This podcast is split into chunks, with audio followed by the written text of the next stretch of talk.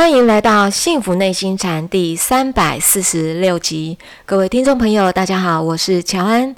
与我们一起在线上的是黄庭禅创办人，也是钟岭山内心教育基金会董事长张庆祥张讲师。张讲师您好，乔安好，各位听众大家好。嗯，我们想在延续上一集哦，讲师在跟我们讲这个师徒制。当然，蒋师你在节目中也说明了一下，为什么古时候的师徒制在现在的这个社会当中比较难这样子来做。不知道蒋师您是不是有怎么样的一个案例，可以稍微来为我们解析一下呢？呃，这个古代的人对师傅的这种态度啊，嗯，非常非常慎重哦。就是像人家讲说“一日为师，终身为父”嘛。对，“一日为师，终身为父”。那你就可以知道说。对他的师傅啊，这个在内心里面的分量有多么的厚重哦，也就大概可以明白。那为什么会这样呢？因为古代的人呢，不论是授业之师也好，传道之师也好啊，这个一辈子啊，可能就一位，那顶多就两三位啦。就是说，他面临的老师，他可能到七岁八岁，他进入私塾，对不对？对。这个私塾老师就是一直引领到他相当的年纪呀。这中间的过程就是这么一位老师引领他。那各位你要知道，以前的这个老师啊，也不是普通老师，都是秀才举人这种人呐。是。哎，退休的士大夫啊，他就会在乡里贡献他的生命的余晖。嗯。那你也要知道，他退休下来，也就是说，一般人就大概这个五十而志士嘛，大概五十六十岁左右了。对。五六十岁是人生的阅历。经验最丰富的一个年纪呀，对，所以他可不是说我们现在的老师，学校毕了业二十几岁，然后初出茅庐，他在教你，其实他自己也正在磨经验，对不对？是是，但是以前的士大夫不是这样，他是秀才举人呢，好，他是靠自己的能力，寒窗苦读十年，各种经论都已经贯彻通透的人，然后当官一辈子两袖清风，哦，受人敬仰，哎，退休之后才会。去当这个地方，哦，开个私塾，当个老师。所以古代的人，只要一碰到一个老师，都是出口成章的啦。对，哦，各种经论都是倒背如流，完全可以贯通的，而且是他的自己落实在他的职场，落实在他的生活，哦，也都能够彻底的贯彻的人啊。所以一跟就是跟五年、十年。那各位你要知道，说一个老师带着你五年十年，那对你的影响是非常非常深厚啊，对，对不对啊？所以呢，再加上古礼也是不一样。古礼因为就是老师影响是这么深远，所以家长带着自己的小孩去拜师的时候啊，这个家长要带着一份厚重的礼啊。这个厚重的礼不是贿赂啊，这个礼就是要告诉这个老师说，我们这个小孩子以后呢就归你管，有的还奉上一个教鞭呢。当然，老师本来就有教鞭啦，但你奉上给他一大堆，对不对？但是有的家长会自己带教鞭去，意思就是说不听话就是可以打了。嗯，好，这个责任跟权利呀，就是权力完全交给老师了。所以这个老师他也倍感责任相当的厚重，任重而道远啊。培育国家的幼苗，你看责任多重啊。所以那种人在教老师都是非常非常戒慎恐惧，尽忠职守。当然，以这种人教我们读书，教我们识字，教我们做人的道理，教我们小六艺，教我们大六艺，他就一个人全包了啦。对，好，所以如果有幸碰到一个德性深厚的老师，学问深厚的老师，啊，那真是非常非常幸福的事情嘛。那他对这种老师的敬重，也就是非常非常打从他的内心里面，好，他愿意一辈子。虽然他离长大也离开他，一辈子都把他看作是改造我这一生最大最大的一个恩人嘛。难怪会说一日为师，终身为父。对，好，那这个是古代的一个背景啦。那跟现代呢又有一点不一样。好，这个现在人不一样，就是说你从小学开始到大学毕业，你要碰过多少老师？一年级、二年级到三年级换一个，四年级、五年级的又换一个。不是，你光光一年级就很多老师啦。对对对。不同的课任老师，课程啊，对对不对？教音乐音乐老师，教体育体育老师，生物有生物老师，语文有语文老师，一大堆的老师啊，嗯，对不对？对好啊，所以现在的小孩子在他的心目中呢，就是哪一个老师在他的心目中要有特别的分量呢？诶，这一点坦白讲就是不容易操作，也做不来，也没有必要。嗯。不过我们对于老师要有一份敬重，这一点呢，则是啊应该要延续的。但是你要厚重到说古人所说的一日为师，终身为父呢？这个环境已经不是这样的环境。好，那像我小时候，我读这个双峰国小。因为那个时候我们的风气是这样，一年级到六年级就是一个级任老师嘛。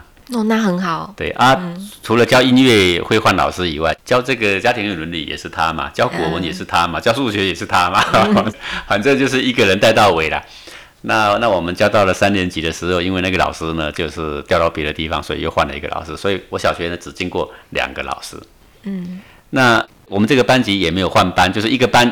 一路到底了哦，哇，那感情很深厚。对，所以同学之间感觉感情也深厚，对老师的感情也深厚。嗯，到最近几年，我们还在办这个同学会，我们还邀请当时的这个赵老师也来参加。哦，现在已经八十几、快九十岁了，啊，走路还很轻便。哦，我们那个老师德行很好，欲望非常淡薄，为人就是非常的刚正。有了年纪，但是呢，还是感觉满身有一股正气在。是，我们对他是非常非常的。敬重啊，这个敬重，我感觉就是比我国中的时候很多的老师哦，现在有些很多老师连名字也想不起来啊，对不对？你连名字也想不起来，你怎么样对他又说有多少的敬重，就有点困难。所以讲师，你在回想你在小学的那个时候，的确是从赵老师这边身上有感念到他真的教给你很多人生的道理吗？呃，我那时候很笨，也实在是没学什么了哦。但是呢，就是感觉到说他真的是尽心尽力的一个人啊，苦口婆心。哦，我们很不听话，他也会哭。就是感觉呀，他也很少请假，然后呢，做事情非常的公正，然后呢，有时间几乎都花在我们这群小孩身上。啊，其实我们很坏啦，我们到处跑啦。但是你长大，你还是会怀念他了。嗯，就啊，你现在回想起来。哎呀，那真是一个尽心尽力的好老师。啊是，这就是说教我们学术的一个老师嘛。好，那如果我们现在来说，你可能为了谋得一个生活技能，你可能有去学习一个专门的技术技艺，好，专门的学问。那个也就是说授业的老师嘛，你可能去补这个啊电脑怎么绘图啊，是，还是你去补这个啊电脑怎么写程式啊，是，好。还是补一个英文、数学呀，都不是单独一个科系。你就是想要说靠这个以后呢，能够磨一门的啊这个行业嘛，对不对？讲是那什么叫解惑的老师呢？呃，就是你有困难的时候，然后你身旁的人给你一个适当的回答啊，让你豁然开朗，我们也就可以称为解惑了嘛，对不对？哦。哎，不过越有智慧的人，他的这个人生观啊越圆满嘛，嗯，越圆满。给我们解惑的时候呢，就会更开阔而深远啦。是啊，这当然很多人他不一定有各种的专业技术，但是他心胸很豁达。那我们学习这个豁达的心胸，我们也可以解开生活上很多困难哈。对，这叫解惑嘛。是啊，那这个也成为一个老师啦。不过我们就是对他心怀一种感激，跟我们我们我们内心可以尊敬人的人，那不论多少人，我们都可以尊敬嘛。我们内心懂得感恩的人，那不论多少人，我们还是同样的感恩嘛。所以这个是没有说多厚重，但是我对父母的感恩，诶，这个是跟他们是不一样的。好，那同样的一日为师，终身为父。我们一辈子里面，如果有一个对我们影响非常深远的老师，那当然我们在我们的内心里面，我们会给他一份特别的位置嘛。是，对不对？是。好，你可能那么多老师，但是诶，这个老师生日你就记得，你还是会写个卡片给他，表示这个老师对你来讲。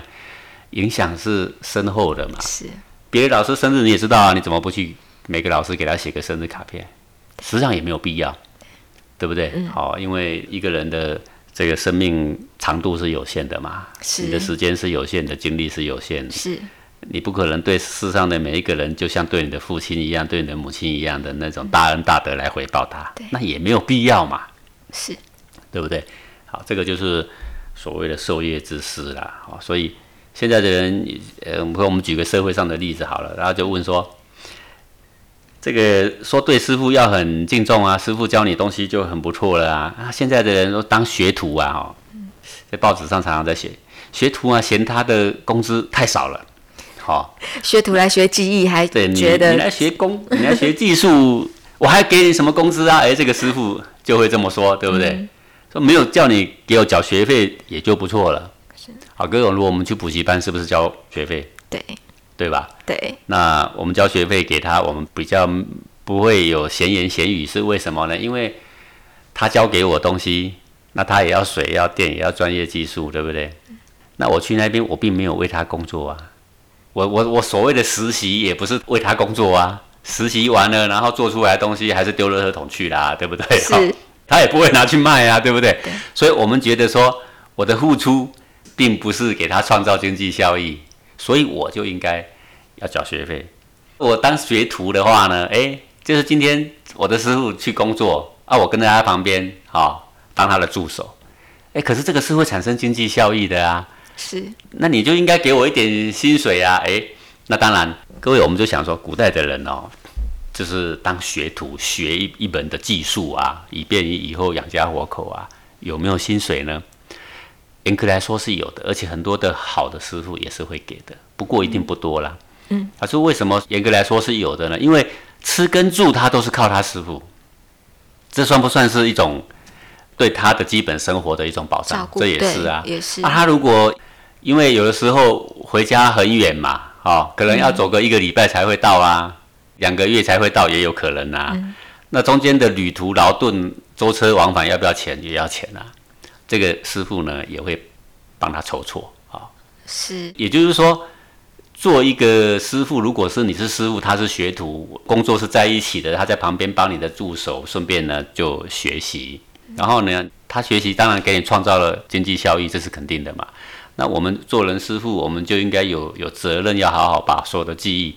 转移给这个学徒啊，感觉上不会辜负他呀。对，感觉上照顾这个学徒，好像照顾自己家小孩一样，吃跟住啊。因为他自己学也是这样学来的嘛。就是说，我要让我的学徒第一个生活无忧啦，是基本生活可以维持，是吃跟住是都有的，是简单的车马费啊什么的，是都有的。但是要说很丰厚，可以到很奢侈呢，这是没有的，因为这不是学徒的心态啦。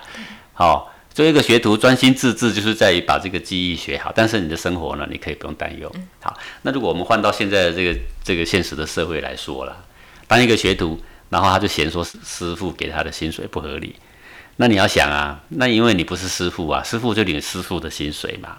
对，学徒就是领学徒的薪水啦。是，应不应该有薪水？我觉得应该啦，因为现在的学徒哦，也跟以前不一样，不是说吃啊住啊都在师傅家里，可能你就是每天舟车往返嘛。对，对不对？对，那这个师傅呢，就有必要要思考到说，虽然是个学徒，但是总不能从家里拿钱出来才能够维持啊，因为他在你这里其实是有创造经济效益的呀，是，对不对？是，好，我们换个立场说，如果这个学徒在旁边就是负责看，嗯，他不亲自到现场帮你这个做助理，收拾这个，收拾那个，好，那说实在话，你跟他收学费都还可以啊。哦。但问题是，他今天在现场是帮你创造经济效益的啊。对。他说于情于理上来说，人也要生活，而我们确实也有因此而获得一些经济效益。嗯。所以给予他回馈，让他能够满足基本生活，我觉得这个也没有什么不可以。是。好啊，不过如果说你要价格很高，那价格很高的话，那就是不如请一个师傅了啊。哦，我懂了。对，也就是说，这个师傅他。也要有个基本的，然后给这个徒弟，那徒弟也不能觉得说我已经有帮你制造这个经济效益，所以你要跟外面的工作的那个行情价给我，也不能这样要求。呃，这个要求就有点过分了，毕竟你是来跟人家学功夫的嘛。是是。不过我觉得问这种问题的人，就是说学徒跟师傅之间就有一种尔虞我诈的心态出现了。好，那我觉得这个心态是不好啦。好，那做师傅跟徒弟之间义父。义师嘛，这个之间的关系就像父子啊。其实他是应该是一种很爱护、很亲密啊。对学徒而言，是一种非常的敬仰、尊敬的这种心态，在建构彼此的关系啦。是。好，至于说，呃，做师傅的呢，不肯给予他能够相当维持生活的基本开销的薪水，或者是这个徒弟呢，已经可以维持基本开销，但是我还是觉得很不够，要跳槽，对不对？嗯。那要跳槽你就跳嘛，好，你到别的地方去嘛。那如果已经觉得基本生活可以了，而我是跟人家学东西的，那么降低一点，那我觉得呢，这个也是应该的啦。是是，所以呃，以现在的这个模式要套在古代啊，嗯，说一日为师，终身为父啊，这个是并不容易，不容易。呃，也实际上也没有必要这样。但是在我们的人生里面，有几个老师在你的心目中是占据重要位置的，但是你就是一个幸福的人呐、你一辈子里面没有一个值得你尊敬的人，哎，那你真是穷的不得了啊！是，对不对？你的机运怎么会这么差、啊？嗯，要不就是你未免太高傲了吧？对，对不对？我曾经看过有一个作家说一辈子没有一个令他尊敬的人，我说啊，这个人实在是，他是文化沙漠啊，还做什么作家呀？是，对不对？对，人总有自情自性啊，对他而言没有什么，就是尔虞我诈，多么可怜的人生嘛。是，好，那我们刚刚讲就是说，这是所谓的授业之师啊。那古代呢，这个师还是分很多等的啦。传道之师会是在第一等，第一等，授业之师会是在第二等。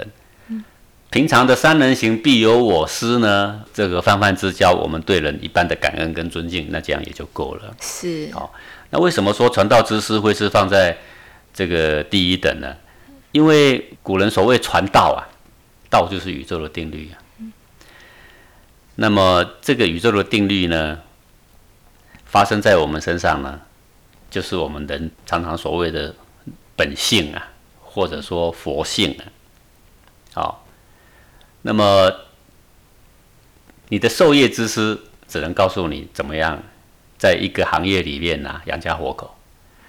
你的传道之师呢，是告诉你怎么解脱生生世世的六道轮回，从迷茫中找到真正的自己，找回本我的生命的本质。简单的说，就是找到我是谁，真我是什么。是肉体抛开之后，还是剩下什么？父母未生之前，我是什么？好、当我有一天死了，臭皮囊抛掉了我是什么？那个真正不生不灭的我，这个如果能够唤醒他的生命的价值，那么他进入不生不灭的这个永恒的生命。如果说在社会上一生一世教你一个能够养家活口的技艺，就值得你尊敬。那解脱你所有生生世世轮回的老师，那还用说吗？对，那何止是千千万万倍的尊敬，不是吗？是的，所以古人都把这个传道之师放在第一位。第一位当然，传道之师也有真师跟庸师之分呐、对好，这庸师其实就是自己也没得到，但是就传道给你。但这当然就叫做一人忙引众人忙啊。嗯。不过呢，他虽然没有真正的学问呢，但呢，他也是我们的老师，那我们尊敬他可以。不过，如果以后有一天你碰到真正的道，那要回过头去度他，是那你对他的感恩也就已了了啦。是，那你说度他，他不跟你走怎么办？哎，你的责任已了啦。是他要不要跟你走他的智慧？是但你不要以为说你这个三修行那个三修行，只要你拜过的都是真师，那可没有那么幸运呐、对，哦，这个修道如牛毛啊，成道如牛角啊。嗯一只牛几只毛啊？啊，那是算不完的。有几只脚啊？两只。就两只，犀牛只有一只，对不对？对，一只脚，这个比例是不成比例的啦哦。所以人海茫茫里面，你要找到真师啊，那还真是大海捞针呢、对，何其的幸运，大家都有志一同，想修道，这个志气本来就很好，嗯，对不对？对，哎，那有些师傅比较坦白了，他说我也还在找，我也还没找到真道，但是他对修行很有兴趣，哎，他就在一个山头里面就开始修行了，他又在庙里面当一个主持了，他还是告诉你说，其实我还是在找，哎呀，这种人特别特别值得我们敬重。是。那有一种是他也没有开悟，也没有得到，然后他就每天给你一句话参话头，他说一人忙引众人忙，反正大家都在瞎忙，瞎忙。都都在浪费生命嘛，哈。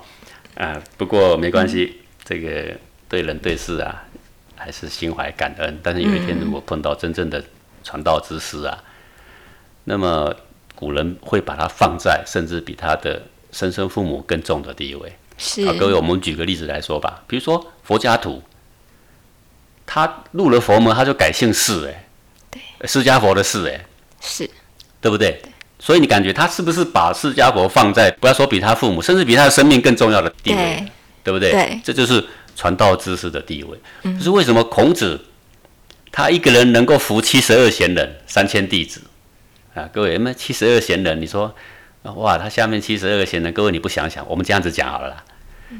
如果我们把世界上的得诺贝尔奖的那一些人，统统集合起来，那这些全世界得诺贝尔奖的人，他对一个人特别特别幸福，好，以他终身为师，那你就知道那个人了不得了吧？对。好，我们现在就回过头来说孔子，孔子身旁有十七十二贤人，里面还有十大弟子，对不对？哲人，对他呢，这个心悦诚服，个个都是聪明人哦，各位子贡是何许人也？嗯。对不对？颜渊何许人也呀？子路何许人也呀？对他心悦诚服，死心塌地，你就知道说，他们在孔子身旁日日夜夜所看到的，必定是一个令他们终身敬仰的这样一个圣贤呐。好，那当然他们在他心中会有不一样地位。所以孔子过世之后，你看弟子在他的坟旁边就答应安在啦，就在那边生活了三年，守孝三年。哎，他对他的父母也不过守孝三年，嗯，哦啊，当然还有几个弟子是守到六年才离开的，那我们就知道说，传道之师跟授业之师他还是有不一样。那也就是说，老师虽然是多，但是在我们的内心里面都是尊敬，但是总有世上呃一辈子呢，最好你有这个幸运碰到几个老师，是在你的内心里面呢，是真的有一个不一样的特别厚重的位置。那你就是一个非常幸运的人呐。是，我也想借由这后面的一点点时间，跟讲师，嗯，您表达一下。的确，我是非常幸运的人。我也想代表我们所有每一集忠实收听讲师您的节目的这些学生，来表达对讲师的感激。因为我们遇到的就是真实，您在我们的生命当中，让我们觉得非常的幸福。有非常重要的位置，感谢讲师您，呃，也谢谢各位听众朋友的收听，我们下次同一时间空中见喽，拜拜。